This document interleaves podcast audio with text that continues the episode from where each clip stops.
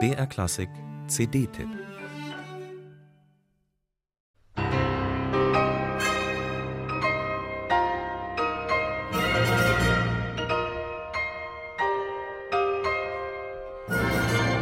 Incantation.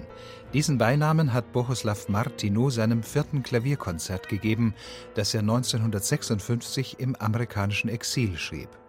Tatsächlich hat dieses Spätwerk etwas von einer Beschwörung, etwas Magisches und auch Diabolisches.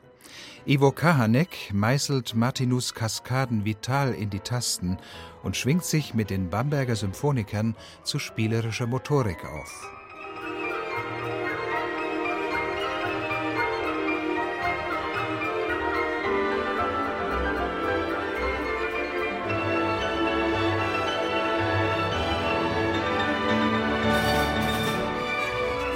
Seinem vierten Klavierkonzert reißt Martinou kühne Klangwelten auf und realisiert aparte Ideen.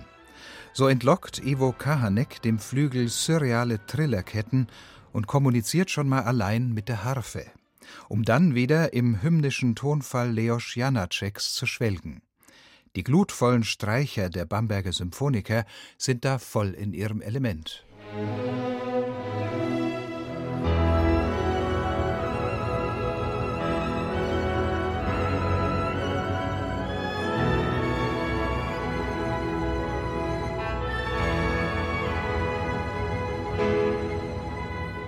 Jakob Ruscha ist genau der richtige Mann für die emotionale Wucht und die visionäre Kraft von Martinus Musik.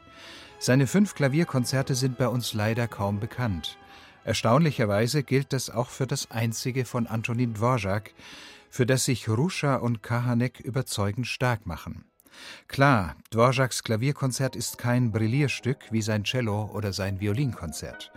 Es ist symphonisch angelegt und lebt vom Dialog zwischen Solist und Orchester. Kahanek setzt sich hier auch nicht als Tastenlöwe in Szene, sondern spielt sich mit den Bamberger Musikern geschmeidig die Bälle zu und hat hörbar Spaß an der Folklore in Dvoraks Partitur.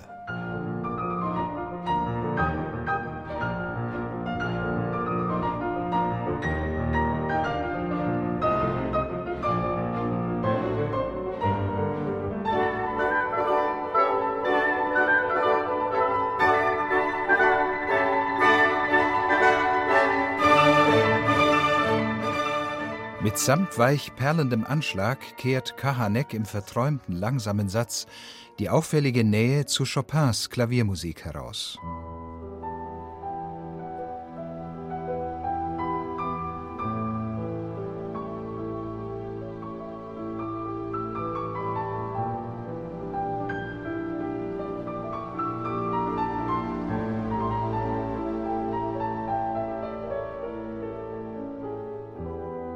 Das Schlussrondo hat sogar schon was vom Feuer der slawischen Tänze Dvoraks.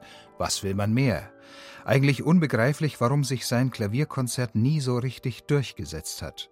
Mag der Grundzug auch eher lyrisch sein, der Solopart eher undankbar, Ivo Kahanek und Jakub Ruscha zeigen eindrucksvoll, dass sich die Auseinandersetzung mit dem Stück lohnt. Musik